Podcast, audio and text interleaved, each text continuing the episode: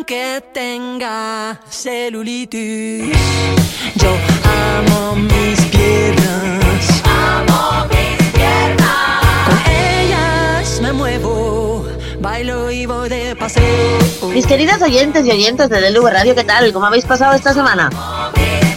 Muy bien, yo espero que muy bien, nosotros muy bien preparando este programa y además queremos aprovechar para felicitar a todas las mamás porque hoy es el Día de las Mamás, no sabemos cuándo lo vais a escuchar, pero cuando lo estamos grabando es el Día de la Madre, así que a todas las madres dedicado este programa. de mal en ropa interior con un reggaetonero. Yo amo mis piernas.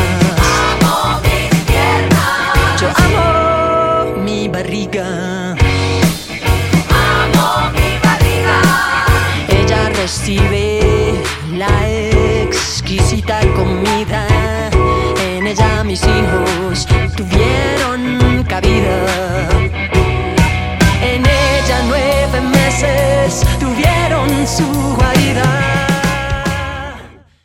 Íbamos caminando por la Plaza San Jaume un domingo, estaba por largarse a llover, mi hijo caminaba todavía muy poco, entonces llevábamos el cochecito, me acuerdo, y se largaba la lluvia y no teníamos para protegerlo. Y vi a un grupo de, mujeres que empezaba a cubrirse de la lluvia y tenían una mesita y vi algo de bebés y entonces me acerqué. Le pedí a Adelina más información y a partir de ahí ese encuentro lo cambió todo. Y claro, cuando yo veo a una madre de Madrid, una de Sevilla, una de Bilbao, una de La Coruña, es que todas explicaban lo mismo. Es que era lo mismo, todas explicaban lo mismo a la hora del parto, que ellos se encargaban de todo, que ellos no tenían nada. Pero ¿cómo puede ser? No es que nosotros nos creamos que nos han arrebatado un hijo. Lo, lo sospechamos, pero cuando buscas la documentación es donde empiezan a haber irregularidades. Yo lo he dicho en muchos sitios. Mi hijo me lo robaron. Nació ayer y me lo robaron. Sí, como a todas las madres. ¿Por qué me tuvieron que mentir que estaba mal y que se había muerto Porque- en una hora que hacía? Lo había visto yo. Pues, ¿sabes lo que pasa? Porque tenían que eh, mentirme. Si, un juzgado te reconoce de que hay falsificación documental, la obligación de regis- del registro civil es mirar que no hayan más. Pero ¿qué pasaría? Se encontrarían con no sé cuántas otras, eh, otras falsificaciones y, se haría, en vez de la bola se haría mucho más grande de lo que es ahora. está enterrado en un, en un nicho. Sabemos que no es nuestro, pero claro, la personita que, que está ahí enterrada es Se merecía todo el respeto, o sea, que daba Exactamente. igual de quien fuera. de quién fuera. Por todos y por cada uno de vosotros, hoy y siempre seguiremos mientras te- tengamos un hilo de vida, hasta conseguir que las promesas no solo sean fotos, soy porque somos. Le busco, le estamos buscando. Esta semana en la escuela con Nuria recupero a una, a una mujer, a una luchadora, a una amiga, a una compañera de muchas luchas, ¿eh? pero específicamente la, la que abandera. Una mamá, una madre, una, una buscadora, una superviviente del, de los crímenes de lesa humanidad. Ella es víctima de. Ella y sus hijas son víctimas del crimen de desaparición forzada, más conocido como los bebés robados. Adelina Ruiz, ¿qué tal? Bienvenida a la escuela con Nuria de nuevo. Buenos días, Nuria. Pues muchas gracias por, por estar otra vez ahí. muchas gracias. Gracias a vosotras. Adelina, te llamo porque habéis hecho un documental con Matilde Michani, de, que se estrenó esta semana en Argentina, que se llama Cómo decirte que te quiero, que va precisamente sobre vuestra historia. Y hay que recordarle a la gente que vuestra historia. Adelina, evidentemente, no es una viajera en el tiempo. Adelina está aquí, tiene la edad de mi madre, más o menos. No estamos hablando del franquismo, no estamos hablando de la posguerra de los años 40, estamos hablando de una realidad que pasó en España bien entrada la democracia y que ahora se intenta explicar en ese documental. ¿Qué explica el documental de cómo decirte que te quiero? Pues mira, ese documental está basado en, en casos, en algunos casos de aquí de Cataluña. Porque, bueno, eh, tú ya sabes que, que Carolina Escudero, que es la, la profesora, ay, perdón, la, sí, eh, profesora de, universidad, que es eh, directora en, en, psicología social. es, eh, bueno, pues ella lleva pues desde el año 16 que nos encontró en Plaza Cataluña en una de nuestras concentraciones. Y bueno, supongo que al ser argentina le tocó un poco más la fibra de vernos allí. Y desde ese momento pues eh, quiso estar a nuestro lado pues para ayudarnos en, lo que bueno ella no le gustaría decir ayudar. Le dice siempre nos dice que acompañar. Pues acompañarnos. Y bueno pues eh, pensó en ese momento se, se unió a nosotros como algo de bueno que le tocó del corazón pero luego vio que sería una manera también de investigar y de hacer algún trabajo pues eh, algo más bueno algo más amplio. Es verdad que ese trabajo pues se ha hecho y, está básicamente hecho en, Cataluña porque ella en principio pensó eh, trabajar con, otros casos de, diferentes puntos de España que de hecho se había reunido en algún momento pero el trabajo básicamente está hecho solo de Cataluña y, bueno, hay es inabarcable, es inabarcable. No, no, lo que pasa es que mm, también hay que, luego cuando lees artículos sobre, sobre este, mm, em, este documental, mm. claro, eh, se habla de que se ha estudiado pues los casos de más personas de España, de más personas de extranjero, y claro, no se ha estudiado de la misma manera que se ha hecho en Cataluña, porque con nosotros han sido muchos talleres, mucho trabajo, y eso no se puede extrapolar así, ¿vale? Pero claro, eh, hay, mm, no sé, o sea, hay que reconocer ese trabajo y, que de, la mano de ella pues hemos tenido más oportunidades, pues por ejemplo de, de poder hacer charlas en las universidades, de tener contacto con, con otras organizaciones, con otras cosas, sí que es cierto. Pero yo aquí en este punto lo que no quiero olvidar nunca, nunca, nunca, porque no lo podemos olvidar, es el trabajo impagable, incansable mm, que le está costando la salud a María Bueno. María Bueno es la, coordinadora de la plataforma internacional que estamos buscando, a la que nosotros pertenecemos. Y esta, esta mujer, de esta mujer, mana el trabajo de, bueno, de muchísima gente de muchísima gente. hemos tenido aquí alguna vez a María de Alumbra, porque es la coordinadora internacional, pero su asociación es Alumbra, ¿no? Alumbra. Sí, sí, sí. Es la presidenta de Alumbra, pero es la coordinadora de, la plataforma CLAS. Y entonces em, hay que reconocerlo eso, es que, esta mujer ha, bueno, ha dado información a miles de personas que luego han hecho trabajos. Y entonces mm, hay que reconocer ese trabajo. Entonces, y solo, y, además, como por ser madre, pues claro, el dolor es más gordo, es más gordo. Pues desde aquí aprovechamos y, más Aprovechamos el aquí, de, tu parte y de la de todos, de mandarle un abrazo muy gordo a María, que está en Jaén y que por supuesto que la queremos muchísimo y que yo supongo que también para habrá, habréis tenido, no sé si ella también participa en ese documental, pero no. a, María yo la recuerdo, a María yo la recuerdo en el documental aquello que hicieron los Almodóvar, ¿no? Que fue premiado con el Goya en aquella frase de estamos, queremos encontrar a nuestros hijos vivos o muertos. Vivos o muertos, sí, sí, eh, sí, sí. Sí, en esa, ese documental. Aquí no, aquí sale una imagen pues de la, de la campaña que se hizo de, de que estamos buscando y sale una imagen de ella, pero no. Por eso decía que este, ese, este documental está basado en algunos casos solo de Cataluña. Que vale, es, está bien porque bueno, es, es una visibilidad y, y bueno, y se hará, se hará, se hará extenso. Esperemos que sí, porque según hemos sabido, ha tenido mucha repercusión allí y bueno, esperemos que venga aquí a Barcelona, a Madrid, que pueda venir y que se pueda, se pueda seguir divulgando. Porque bueno, estamos calladas, ya lo sabes, Nuria. Eh, si no hay nadie que nos, que nos dé voz, pues esto mm, queda así en un rinconcito y, y, esto, de esto es que no se quiere hablar, o sea, no hay manera, o sea, eso es lo que mucha gente se pregunta cuando, cuando llega a, nosotros, es que, pero ¿esto cómo es posible? O sea, que todavía hay gente eh, en estos años que estamos en el 2023 que piensan que esto pasó en los años 40 y aquí se quedó. Y no, ha pasado muy entrada la democracia, muy entrada. ¿Qué es lo que se explica, eh, ¿Qué es lo que se explica? O sea, los cinco o seis casos que habéis cogido en el, en el documental, ¿Qué es, ¿Qué es, lo que se explica? Precisamente esto, supongo, ¿no?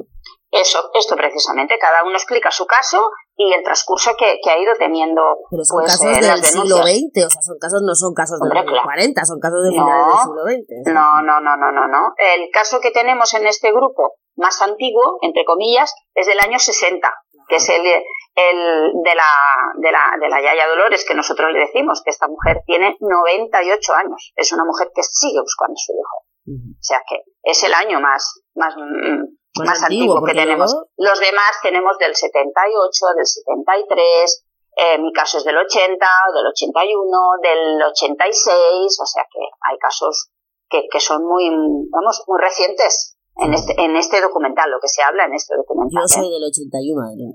Sí, me acuerdo, me acuerdo, Nuria. 81, entonces, claro. Me acuerdo, me acuerdo. Que, pero era una cosa, pero tú dices, ahora no se habla, pero yo recuerdo perfectamente que, que era un run run que existía, o sea, sí. existía esa, ese, me acuerdo de, haber oído a mi madre de pequeñas, así hablar con otras madres jóvenes con ella, y había un run run de cuando vas a parir, que no se, no, no se separen de la niña porque se pierden, ¿no? O sea, sí, que es verdad. Esto era una cosa, claro, es que esto era una cosa que, que, que nos habían, o sea, habíamos escuchado de nuestras abuelas, es que los niños cuando están en los hospitales, porque de hecho esto empezó cuando fueron a parir a los hospitales, está claro. O sea, el negocio empezó ahí. Primero empezó por un tema político y luego fue simple y llanamente, pues dinero, ya está. No era, era eso, ya está. Además, como sabemos y como se han hecho muchas, eh, bueno, ya eh, películas, cosas, y, y, que incluso hasta podían elegir niño o niñas y además te decían en algunos casos,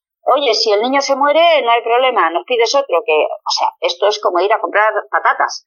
Hombre, por el amor de Dios, que es que estamos aquí eh, las familias que estamos pasando este dolor, es que claro, siempre se habla de bebés robados, ¿vale? Los bebés los robaron, pero lo primero de todo es que hay que pensar es que las madres, o sea, las madres somos las víctimas primarias. Empezó con nosotras. tuvimos violencia obstétrica, hemos tenido violencia institucional y seguimos teniendo esa violencia institucional. Porque encima, cuando se habla de las leyes que se están trabajando, hablan de ley de, bebés robados. No, es que son desapariciones forzadas infantiles.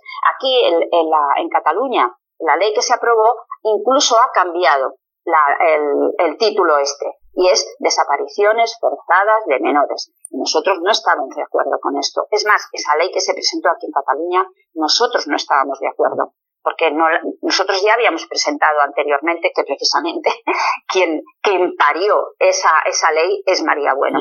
Y, y, tenía un montón de artículos y aquí se hicieron, bueno, pues lo más justo para tirar adelante. Pero también lo que, ha pasado, María, María, también lo que ha pasado un poco, o es que ya no sé cómo ha acabado, porque claro, como siempre, este tema siempre se va recortando más y más y más. Sí.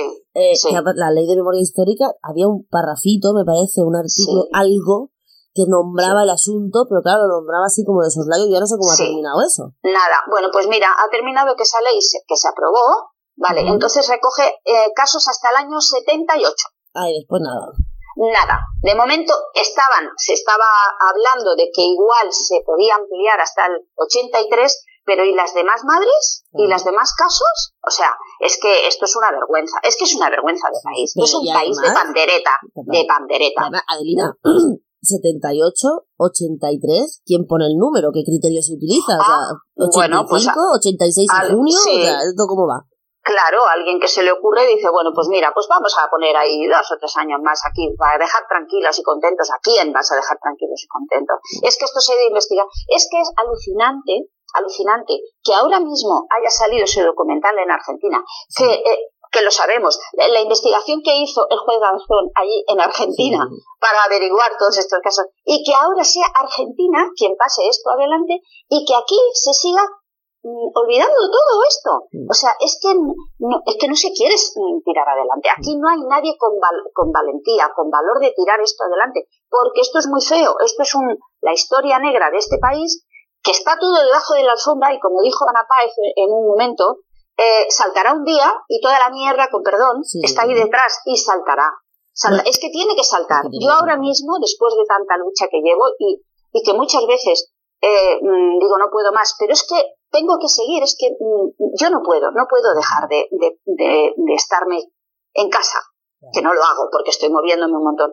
Pero además piensa una cosa, sabiendo cómo están la gran mayoría de las madres que nosotros tenemos más en contacto aquí en Cataluña, que están hechas polvo mm. anímicamente, que están tomando medicación, que están yendo a psiquiatras, que están ¿vale? Porque, bueno, todas estamos medicadas de este momento. Y hay, pues, madres que es que ya no pueden más.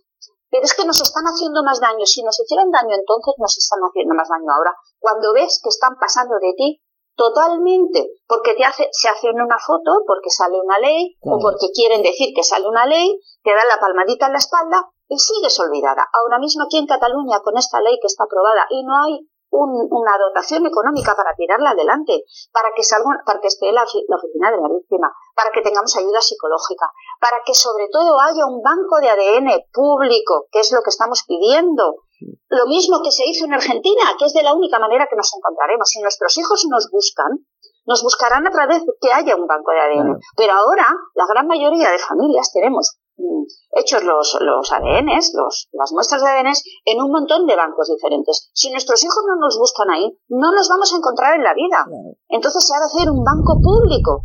Por lo menos centralizado y, con, y, público y que Eso es lo que se está pidiendo, eso es lo que se está pidiendo en esa ley. Y esto no hay, no hay manera, no hay manera. Hay que decirle a la gente que vosotras, o sea, no es que no hayáis hecho nada, o sea, habéis abierto procesos judiciales, se han intentado abrir todo tipo de, de, de vías, y sin embargo, y esto quiero remarcarlo porque dices, este país es, es, es, de pandereta, pero es que es peor, porque eh, hubo un momento, creo que es en el año 97, si no estoy equivocada, cuando Conde Pompido era fiscal general del Estado, que ordena, ordena a los fiscales generales del Estado no investigar.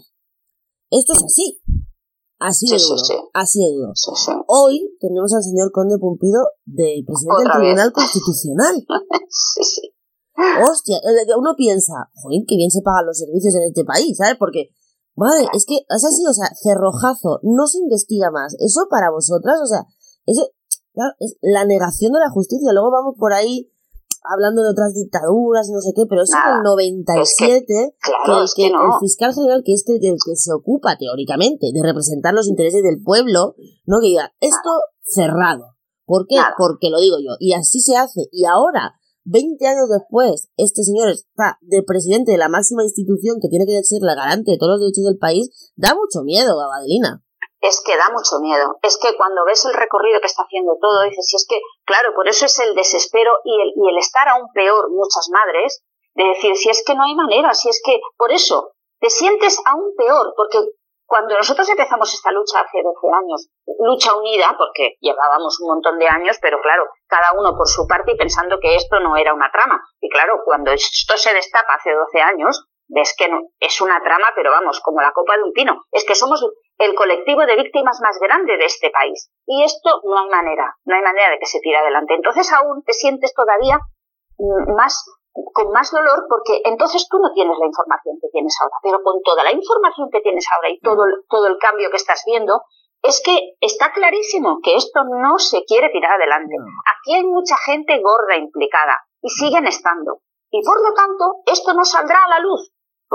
saldrá algún día. Yo tengo la confianza, es lo que les digo a mis hijos.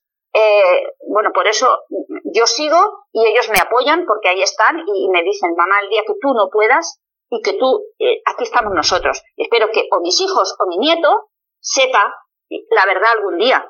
Yo, yo es lo que reclamo. Verdad, justicia y reparación. Esa reparación es que no, es que lo veo cada día más lejos por, por el, el devenir que están, que están haciendo los políticos. Y es que al final, eh, eh, es que te, te desencanta todo, te desencanta todo, porque piensas, a ver, vale, mi mentalidad es de izquierdas, pero es que ves unas izquierdas gobernando que alucinas. ¿Qué? Alucinas. Entonces dices, bueno, pues es que, el tema es que hay un tema en este, en este delito, o sea, en este crimen de lesa humanidad, porque es un delito de lesa humanidad, es lo que lo, lo has dicho tú antes, ¿no? Hay una característica que es específica. Todas las víctimas son mujeres. Todas las víctimas son mujeres, porque solo las mujeres pueden ser madres, solo las mujeres pueden parir, y todas las víctimas son mujeres, independientemente de que los niños y niñas hayan desaparecido y demás, pero si, si son mujeres en el momento más vulnerable de su vida, porque una mujer en un mm. paritorio es imposible que se pueda defender. Entonces, yo creo que eso también añade un plus de violencia institucional, pero es que es violencia totalmente misógina, porque yo no creo que si hubiera un colectivo solo de, de, de, que no fueran solo mujeres, se tratará con este con esta sea, con esta crueldad, porque es que al final es cruel.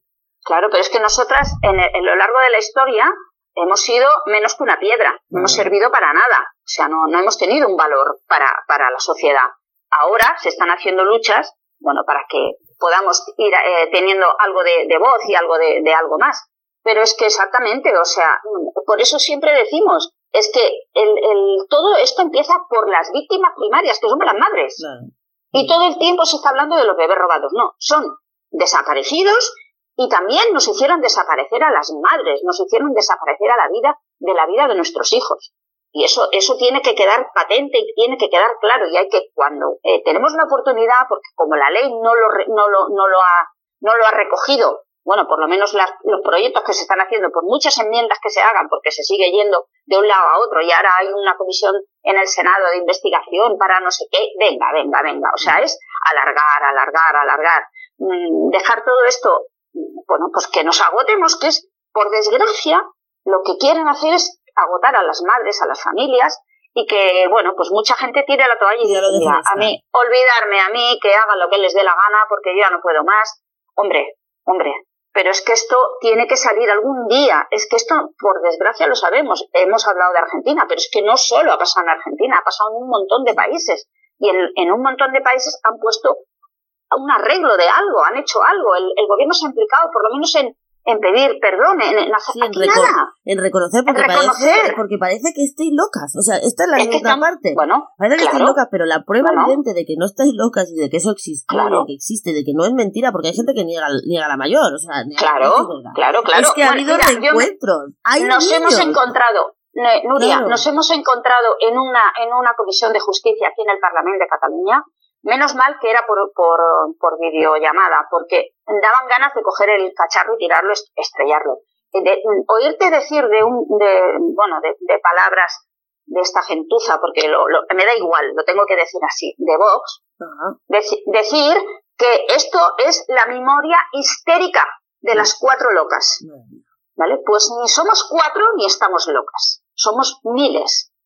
Miles. Entonces, ya está bien ya está bien, ¿eh? Es que te tienes que escuchar todo eso y es que como no vas a estar hecha polvo. Pero claro, yo mi, mi, mi, fuerza interior ahora mismo, aunque en verdad que la tengo muy tocada, pero es que no puedo. Cuando intento decir, bueno, tengo que parar, tengo que frenar, incluso mis hijos muchas veces me dicen, mamá, es que aunque tú quieres llegar a todos sitios, es que no puedes llegar, pues que lo intento y quiero seguir y no puedo dejar, no puedo dejar porque ya no es por mí sola, es por todas las madres que ya no pueden más y no pueden seguir hablando. Bueno, pues yo mientras tenga un hilo de voz y un hilo de vida tengo que seguir. Tengo que seguir, yo no voy a dejar nunca esta lucha, nunca. Mm, y el día que yo no pueda, pues bueno, espero que mis hijos y mi nieto, como, como me han dicho, sigan, porque esto algún día saldrá, yo espero que sí. Es más, en una de mis investigaciones, que yo tengo ya tres, tres denuncias en fiscalía archivadas, una, en una de las investigaciones, un policía judicial me dijo en su momento, por, por como es mi caso, tu caso será uno de los que nunca se sabrá, porque claro, supuestamente una de mis hijas está enterrada en, en una fosa en, en, en y las fosas no se abren, por lo tanto, yo no voy a saber nunca si mi hija está ahí, de verdad o no. Y la otra, pues no hay nada. O sea que mm, es, es duro, muy duro, muy duro. Y esto como, como una madre, como un padre, porque estamos hablando todo el tiempo de las madres, pero es que los padres todo esto lo están pasando muy mal también, lo están es, eh, les está llevando la vida a muchos. Por desgracia, mi, mi, marido ha sido uno de ellos, de los que se ha ido. Hablemos un poco de, de, vuestra organización, SOS Bebés Rubats en Cataluña. Vosotras os reunís, si no me recuerdo mal, primer domingo de cada mes en la Plaza San Jaume. Desde la pandemia no lo hacemos, Nuria. ¿Ya no lo volvéis a hacer? De momento no. Nos hemos reunido cuando vino Matilde para grabar el, documental y te explico por qué. Mira, cada, ya, bueno, tú has venido alguna vez y has visto las personas que somos. Cuatro gatos. Cuatro gatos. Porque es que esto no, o sea, la gente te dice, te dice, pero luego a la hora de estar allí, cada mes, cada mes, las, las familias cada vez se están haciendo más mayores. Las, los, bueno, entonces todos los meses que al final te ves ahí cuatro, es que da hasta pena, pena, porque tú nos has visto. Da pena ver allí a cuatro personas todo el tiempo. Entonces el trabajo no lo estamos haciendo en la plaza. El trabajo lo estamos haciendo, en este caso, Ana y yo, cada día. Cada día, cada día, cada día. En picar puertas, en, reunirnos, en hacer, bueno, pues entrevistas, en, lo que sea, cada día. Entonces, ahora mismo, sinceramente, ya como, como, como tema de, de, agotamiento físico, dices, ya no puedo más en esto, porque Algún día, pues sí que haces alguna cosa, pero ya para que sea como se estaba haciendo, no, no lo estamos haciendo así. Bueno, pero la gente que os pueda seguir, supongo que en redes, en, internet, Hombre, claro, sí, sí, sí, sí, tenemos el blog, tenemos las, las redes sociales, y bueno, y a nosotros nos siguen entrando mensajes de búsquedas cada día, cada día. ¿Cuántos casos tenéis encima de la mesa? ¿Así cuánto que, Mira, activos o no activos, pero cuántos decir, mira, tenemos mil expedientes, dos mil, cien, veinticinco. Mira, nosotros al principio empezamos a coger documentación, pero después también, tal y como se generó todo, y también sabemos que por tema de protección de datos muchas cosas no se podían, porque es que no se pueden compartir. Entonces, nosotros en la asociación inicial eh, habrían unas 200 personas, inicialmente. Después ya no, empezamos, no, seguimos haciendo socios a nadie. Eh, familias activas, activas que, nos estemos moviendo y decimos, vamos a hacer tal, somos 20. El resto están ahí y te están diciendo, bueno, en el momento que haya cualquier cosa, pues mm, aquí estamos. Eh, denuncias en Cataluña hay puestas más de 400 y están archivadas. Cuando ponemos denuncia es porque tenemos documentación y la hemos buscado. A nosotros se nos ha puesto en contacto a la asociación, sin exagerar, miles de personas, porque es cada día, pero claro, la información nuestra que es, hay tres cosas muy importantes. Buscar documentación del hospital, buscar documentación de registro civil y buscar documentación de cementerios. Cuando tienes esos tres documentos, y esos tres documentos es cuando ya ves que hay irregularidades, es cuando tú puedes plantearte poner una, una, una denuncia y que se puede investigar. ¿Qué pasa? Muchas familias, cuando, muchas familias ya no encuentran esos documentos, porque hay eh, clínicas que han cerrado, no están esos documentos, los, los registros no, no están inscritos, bueno, mil cosas. Pero es que luego muchas familias, a la hora de llegarse a plantear poner una denuncia, pues a lo mejor nos hemos encontrado muchas veces que eh, emocionalmente dicen, mira, mm, ya tengo la, la, duda y la certeza de que los papeles y lo que me dicen no es así, pero yo no tengo fuerza de poner denuncias. Pero ya te digo, denuncias puestas ya y archivadas son más de 400 aquí en Cataluña. o sea que... ¿ha habido encuentros? Sí se han encontrado. Claro que ha habido, pero también, también sabemos, pero también sabemos, Nuria, que cuando esas denuncias estaban puestas y esos encuentros se han habido, esas denuncias se han retirado. Esas denuncias se han retirado, ¿vale? Entonces, mm, claro, nuestra fuerza ahí también se va, se va perdiendo, si se puede decir de alguna manera, porque claro que encuentros, y a ver, no, no todos los que debería haber, pero, tenemos... Hay, o sea, no los hay. hay, existen, no es ningún rollo, es verdad. o sea, los hay, los hay, los conocemos y los, y los tenemos bien patentes, ¿eh? Pero bueno, mm, hay, eh, y también hay que decir que de esos encuentros no todos han acabado felizmente, ¿eh? No sé, no he podido ver, no sé. Claro, lo, entonces, no, no, no es todo bonito como te los pintan y ahora ya encuentro a mi hijo y ahora yo voy a tener, no, es que, mira, mi marido dijo en una ocasión cuando empezamos esta búsqueda, que nos preguntaron, ¿y si vosotros encontráis a vuestras hijas tal? Y claro, ¿qué, qué? Pues si es que es así, lo que nosotros queremos es que nuestras hijas sepan lo que ha pasado, pero nosotros no podemos pretender cambiarles la vida a nuestras hijas. Nuestras hijas tienen una vida de hace, pues eso, 42 años, ¿vale? Y que esas hijas lo que queremos, pues que hayan tenido una buena vida, pero sí que sepan la verdad, que sepan la verdad. Y si ellas quieren tener, pues un contacto con nosotras, ojalá podamos saber, pues yo a veces cuando me preguntan, eh, ¿tienes nietos? Sí, que yo sepa tengo uno, no sé si tengo más, ¿vale? O sea que eh, todo es, es que es así, o sea, nosotras eh, los hijos que parimos no son los que vamos a encontrar. No son los que vamos a encontrar. Ojalá sepamos qué ha pasado de ellos y que ellos nos quieran encontrar y que sepan la verdad, porque claro, también hemos visto la parte de los hijos que buscan y a muchos les han dicho, aunque sepan que son adoptados, a muchos les han dicho, tu madre pues te abandonó, tu madre era tal, tu madre. Y luego no era verdad. Mira, no hace tanto nos encontramos con un. Eh, hicimos una, bueno, un encuentro de las familias de aquí de Cataluña y vino un chico que era eh, adoptado, que él sabía que era adoptado, y le habían dicho pues que su madre la había abandonado, X, pero es que no sabe los motivos de esa madre. Pues él decía que él lo que buscaba era a sus hermanas o a sus hermanos porque sabía que los tenía, pero de su madre no quería saber nada. Cuando nos escuchó hablar, nos dijo, pues me lo estáis haciendo plantear de otra manera. Digo, hombre, es que tú no sabes lo que le ha pasado a tu madre. Tú no sabes si a tu madre la obligaron a, a darte una adopción. Tú no sabes los motivos de tu madre. Y muchas madres también sabemos, porque en esos, esos años la mayoría de edad era los 21 años, y muchas madres que se quedaban embarazadas por, debajo de esa edad, quien firmaba los documentos y las cosas eran pues los padres. Y entonces a ti te obligaban, sabemos de muchos casos, pero que los conocemos, que los obligaron y les firmaron los, los documentos y esas, esas madres que, que parieron se quedaron sin sus hijos, pero no por su voluntad, entonces, eso tienen que saberlo. Porque la, la, película que se ha explicado es que tu madre era una prostituta, tu madre era una tal, tu madre era cual. No. no, no, no, no, no. Eso no ha sido siempre así. Y eso tienen que saberlo. Pero claro, eso hay que saberlo, lo tienen que saber esos hijos también. Pero si les han explicado esa historia y ellos tienen una venda en los ojos y tampoco quieren saber más, porque también lo sabemos, de los que hay que dicen, bueno, yo sé esto, pero yo no quiero saber. No quiero conocer a mi madre y no quiero saber nada. Hay que respetarlo todo. Pero claro, la verdad tiene que no salir. Hace mucho, no hace mucho, pude conocer a un chico que era de mi quinta, que él había descubierto que él había sido un, bebé robado. Y pues se puso a buscar y encontró a su madre. Eh, pero fíjate, o sea, es que es, increíble porque él había vivido toda la vida en Barcelona y su madre estaba en Santa Coloma. Sí, sí, sí, conozco el caso, conozco el caso.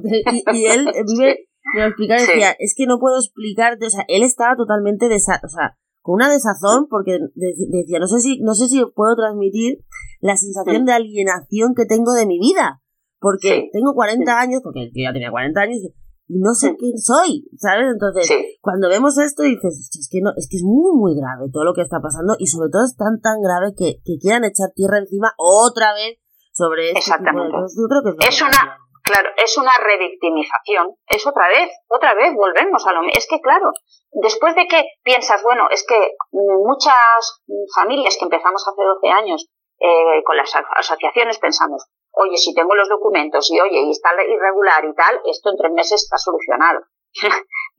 justamente el conde Pumpido era el que estaba de, en ese momento y dijo que, bueno, es que él decidió.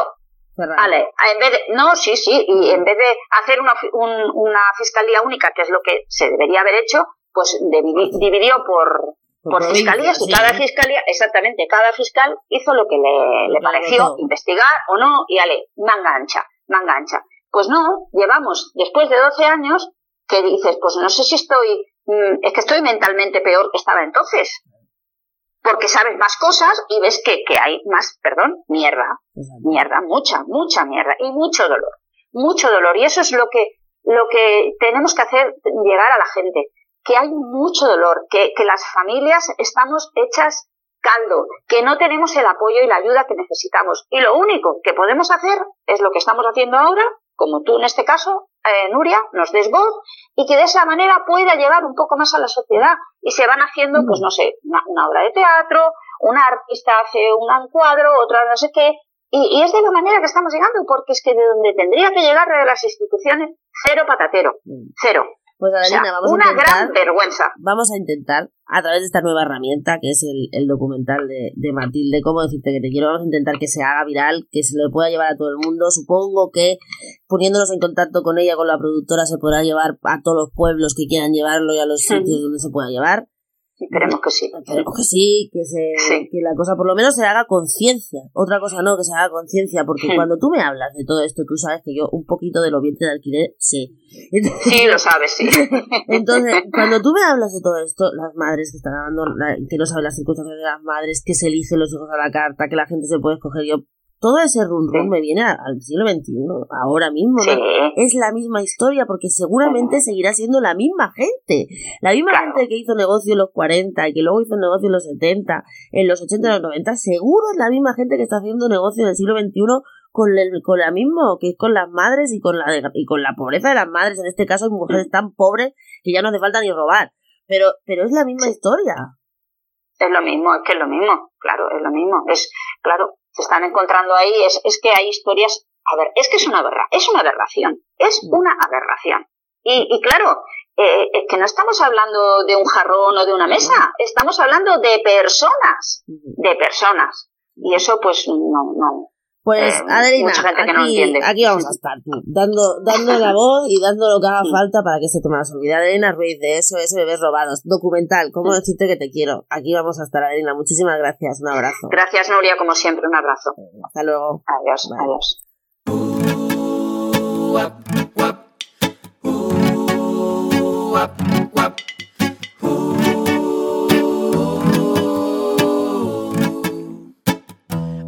Wanna see my friends. I wanna walk the streets again. But I gotta be patient. Let's enjoy this combination. I just wanna feel your love. Cause Instagram is not enough for me. But I gotta be patient. Let's enjoy this combination. But every day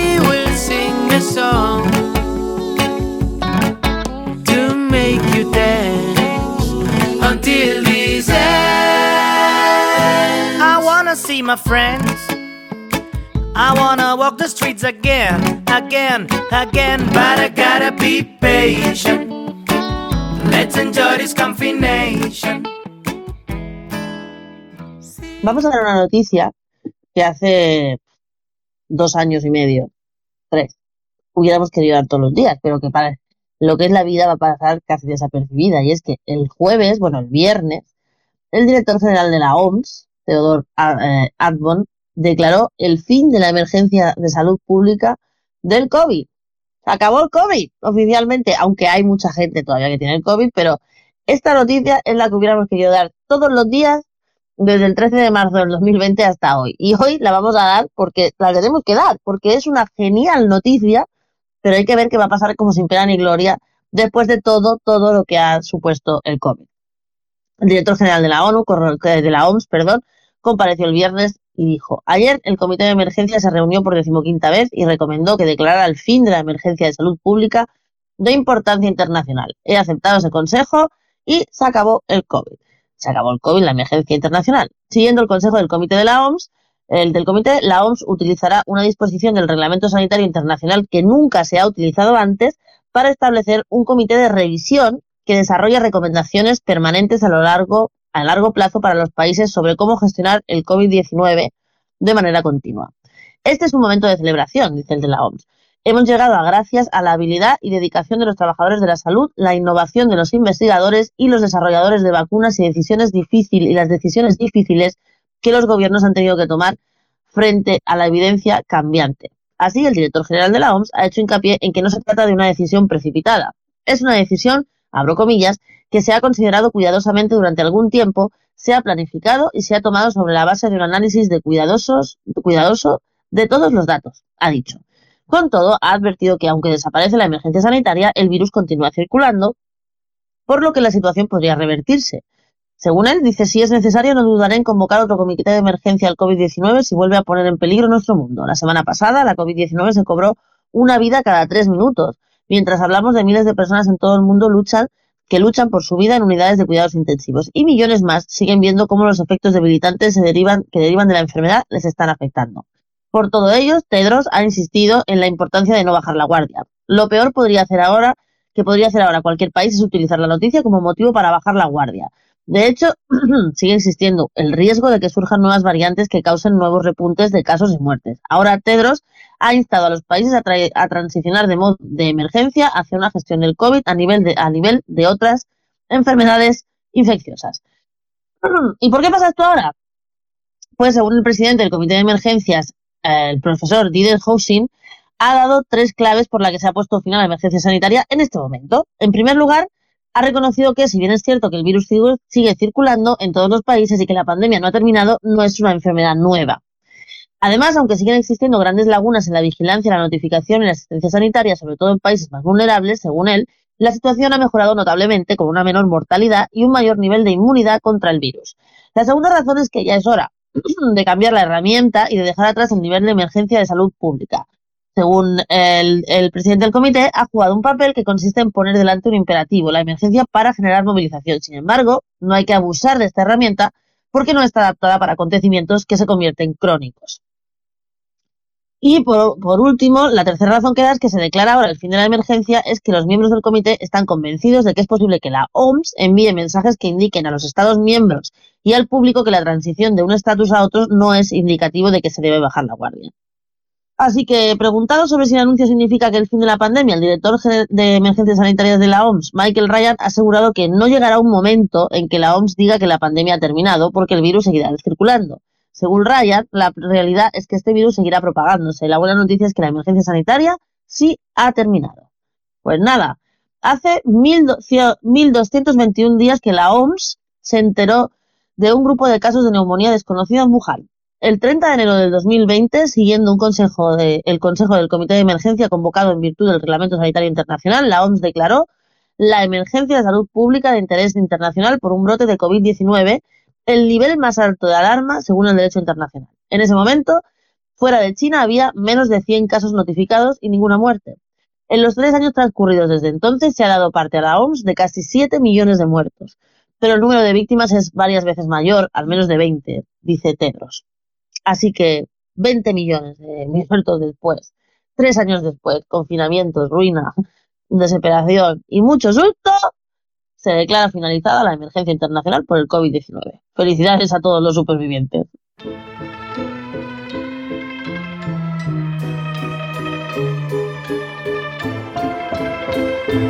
¿Qué es lo que nos pasa? ¿Cuál es el problema? Intentamos todo pero sale mal. Ya no tengo fuerzas y de nuevo comenzar,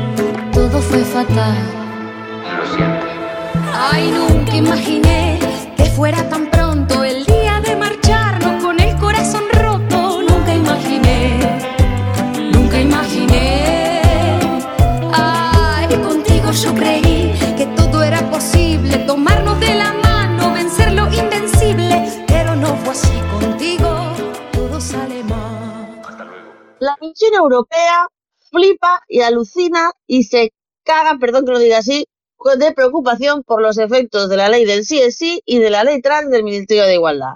Todo sale mal. Un grupo de trabajo sobre la, visita del pasado febrero avanza en un primer borrador la necesidad del cambio urgente de la ley del CSI. Elisabetta Lusasisbenska, presidenta de la Misión Europea de Igualdad, dice, abro comillas, nunca había visto en Europa una situación como la del solo CSI. La ley del solo sí es sí necesita un cambio urgente al haber tenido efectos indeseados, necesitaba, perdón, de haber generado alarma social en España. Es la principal conclusión del primer borrador del informe elaborado por un grupo de trabajo de la, de la delegación del Parlamento Europeo que visitó España el pasado mes de febrero para analizar las políticas de igualdad. El documento expresa también la preocupación por las consecuencias de la aplicación de la ley trans impulsada por el Ministerio de Igualdad. Abro comillas, el resultado de la misión informó de que es necesario un cambio urgente en la ley del CSI tras sus efectos indeseados y la alarma social que creó en España.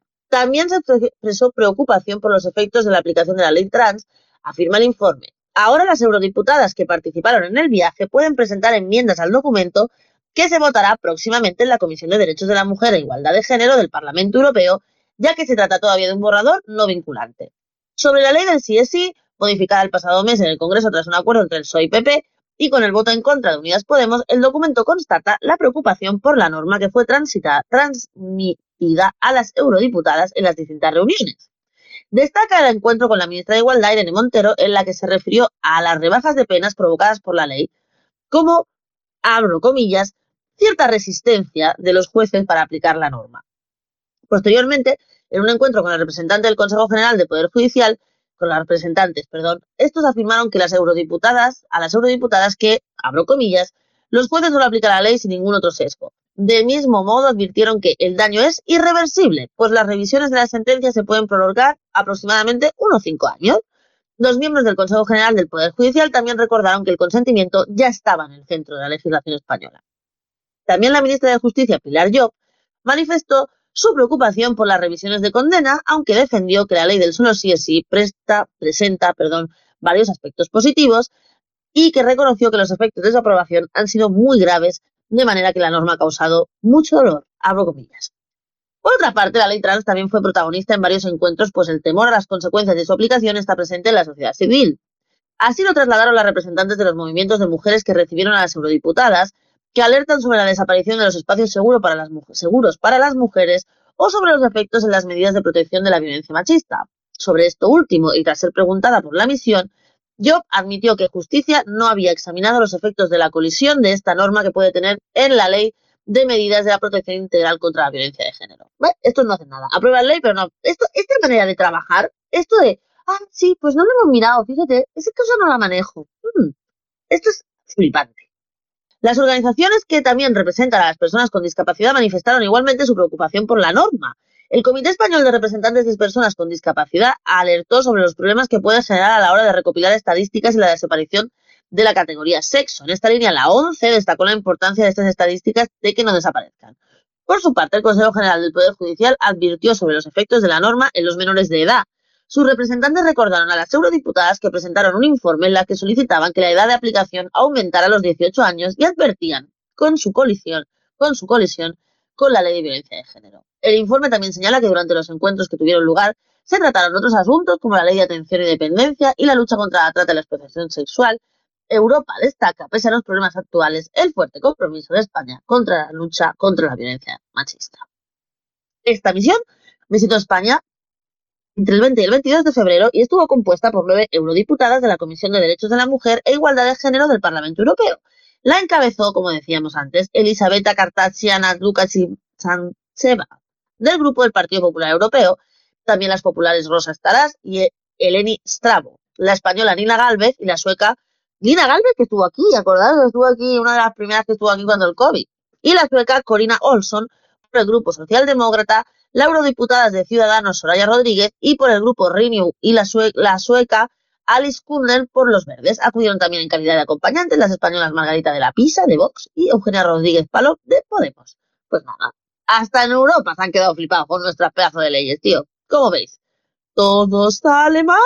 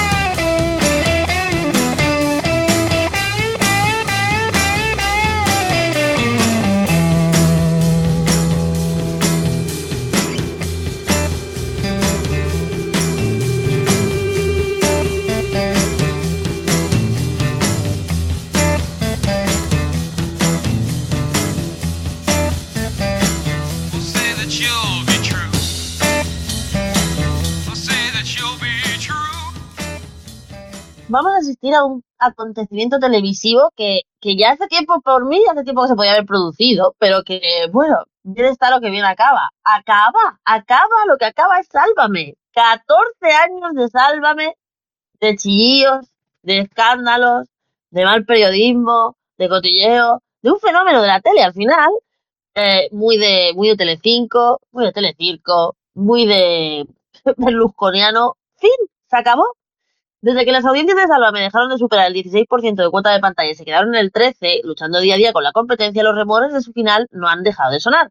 Y ese día ha llegado, según ha podido saber el mundo del que estamos recogiendo la noticia, el mundo televisión, Mediaset confirma que ha confirmado la cancelación definitiva del programa 14 años después de estar en antena.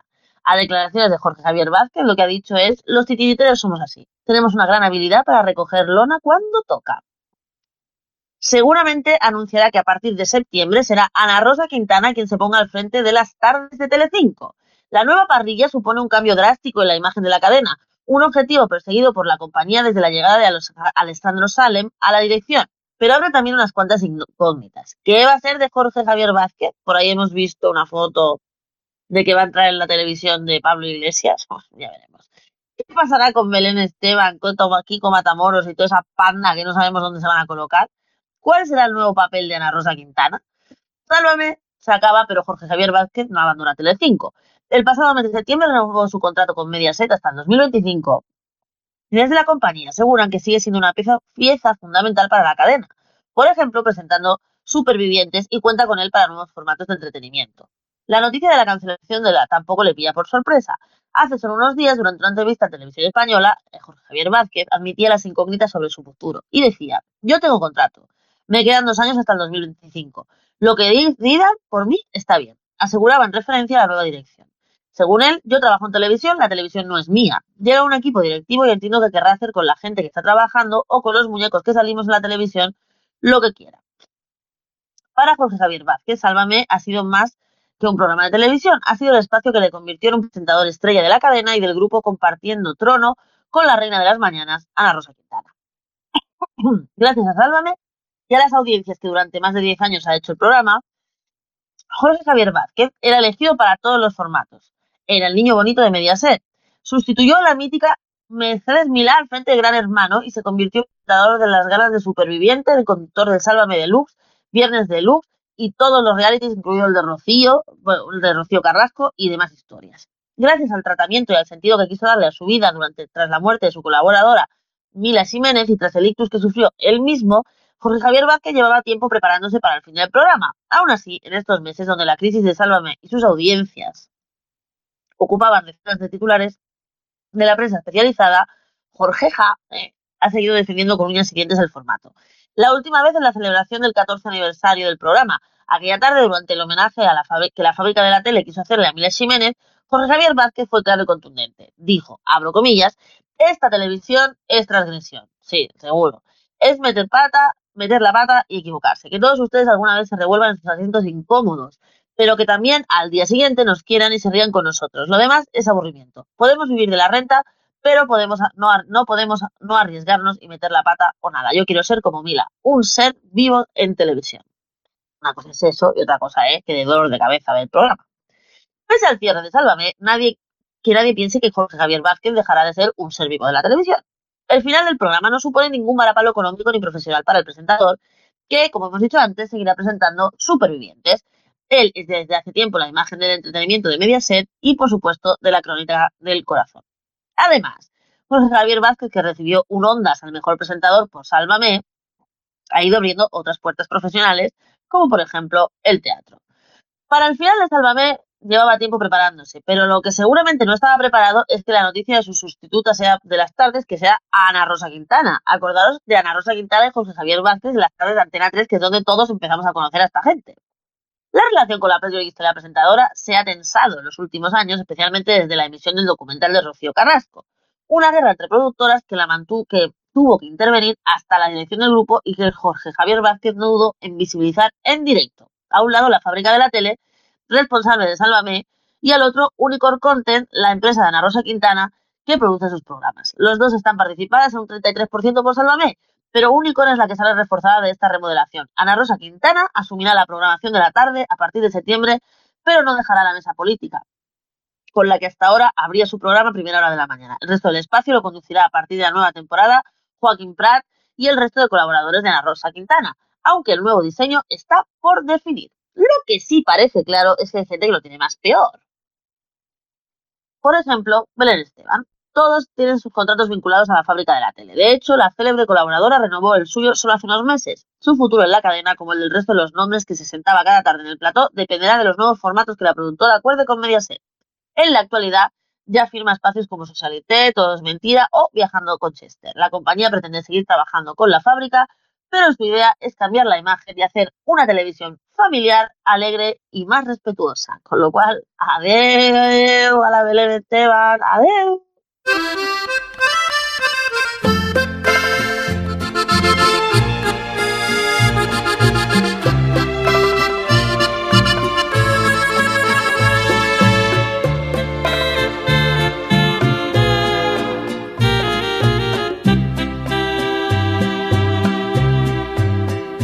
Rata inmunda, animal rastrero, escoria de la vida adefesio mal hecho, infrahumano, espectro del infierno, maldita sabandija, cuánto daño me has hecho. Pues se trata de estas semanas para todos aquellos dirigentes que no se quieren tomar en serio la lucha contra las armas. Hace un rato hubo ocho muertos en, en Texas, en Allen, al lado de Dallas, en un tiroteo en un centro comercial. La semana pasada hubo 17 muertos en varios tiroteos, la mayoría de ellos niños, en escuelas. Pero aquí nadie toma nada al respecto porque la industria de las armas es poderosa, financia campañas y como siempre primero los dineros y luego las personas. Bueno, pues un rata bien gordo esta semana a todos aquellos que no hacen nada por frenar las armas en las casas y que provocan estos tiroteos y estas muertes tan estúpidas. Vaya el rata.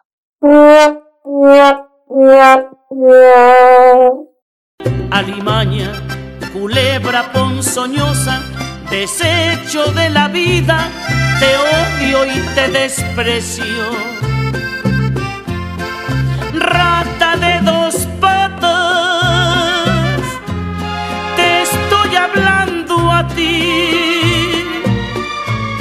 porque un bicho rastrero, aun siendo el más maldito, comparado contigo, se queda muy chiquito. Maldita sanguijuela. Pues hasta aquí hemos llegado en el programa de esta semana. Esperamos que os haya gustado. Tengo que anunciaros que ni la semana que viene ni la otra estaremos dos semanas ausentes porque estamos viajando, viajando, pero estamos trabajando, porque mientras viajamos recogemos noticias, recogemos experiencias, recogemos testimonios pero ni la semana que viene, domingo, día 13, ni la semana, perdón, domingo 14, ni el domingo 21 va a haber programa. Así que podéis aprovechar para escuchar todos los programas en nuestro canal de Spotify, de DLV Radio, nuestro canal de iVoox, en nuestro YouTube, todo lo que tenemos colgado, lo que sí va a haber, lo que sí va a haber, no vais a olvidar de mí tan fácilmente, es el decreto. El decreto seguramente esta semana será el próximo miércoles, pero ya os iremos anunciando porque estamos preparando un decreto muy especial así que lo iremos anunciando. Por lo demás, tenéis toda nuestra programación, nuestras sesiones de DJ, el lenguaje cuántico, nuestras noticias de última hora, todo en nuestra web de lvradio.es, Twitter, Facebook e Instagram de LV Radio, Facebook de la Escuela y Twitter de Univer. Así que cualquier cosa, ahí vamos a estar. Cuidaros mucho y pasarlo bien. Te odio y te desprecio.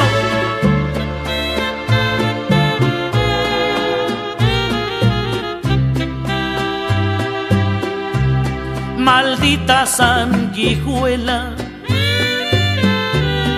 maldita cucaracha, picas, que hieres y que matas. Alimaña, culebra ponzoñosa, desecho de la vida te odio y te desprecio. Rata de dos patas, te estoy hablando a ti.